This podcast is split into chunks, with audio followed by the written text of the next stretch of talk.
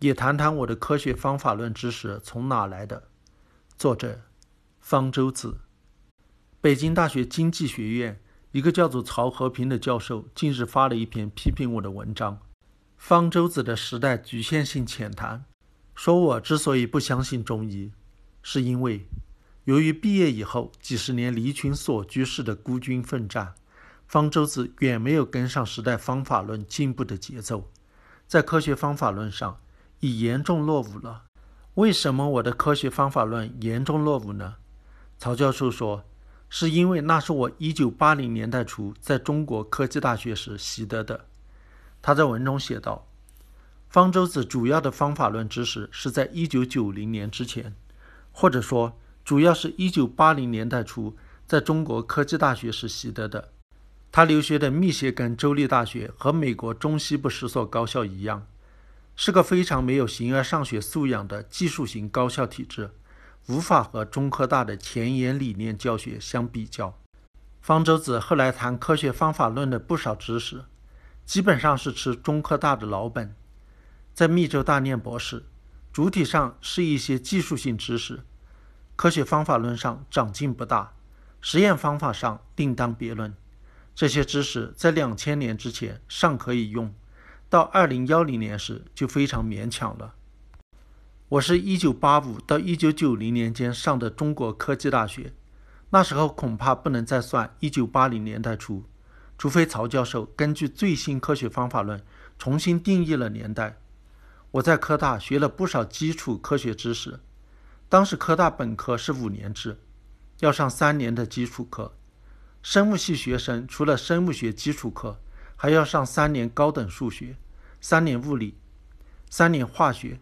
基础课程之重，大约是空前绝后的。但课堂上教的都是科学知识。并没有专门教什么科学方法论，所以我们这一代学生戏称科大是难期技校。在学习科学知识时，当然也会不知不觉受到方法论的影响。例如，大一上力学课，教材用的是方校长的《力学概论》，特别强调要掌握物理图像，就可以算是方法论教育。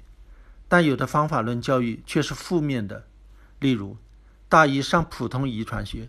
授课老师请了本校搞科学史研究的神人张炳伦做讲座，大谈他能通过看指纹、掌纹看出一个人智力的高低变化，甚至还能看出妇女有没有乳腺癌。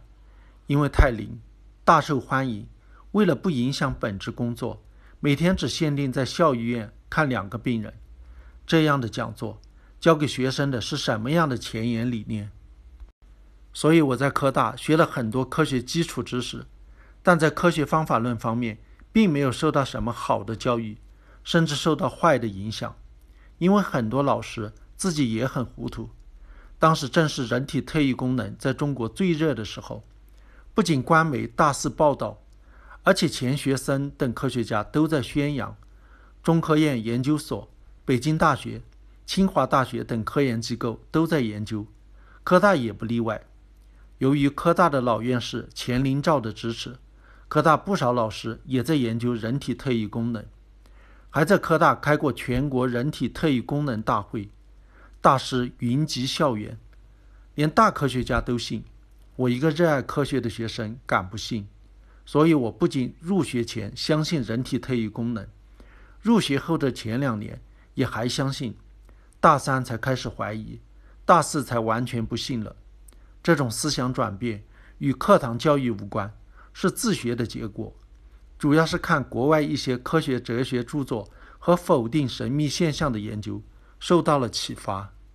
至于中医，我在高中时代已经不信，认为其理论完全是胡说八道，不看中医喝汤药，但在科大期间仍然服用中成药，因为那是国家批准、校医院开的，我就想当然的以为是有效。安全的板蓝根冲剂喝了不少。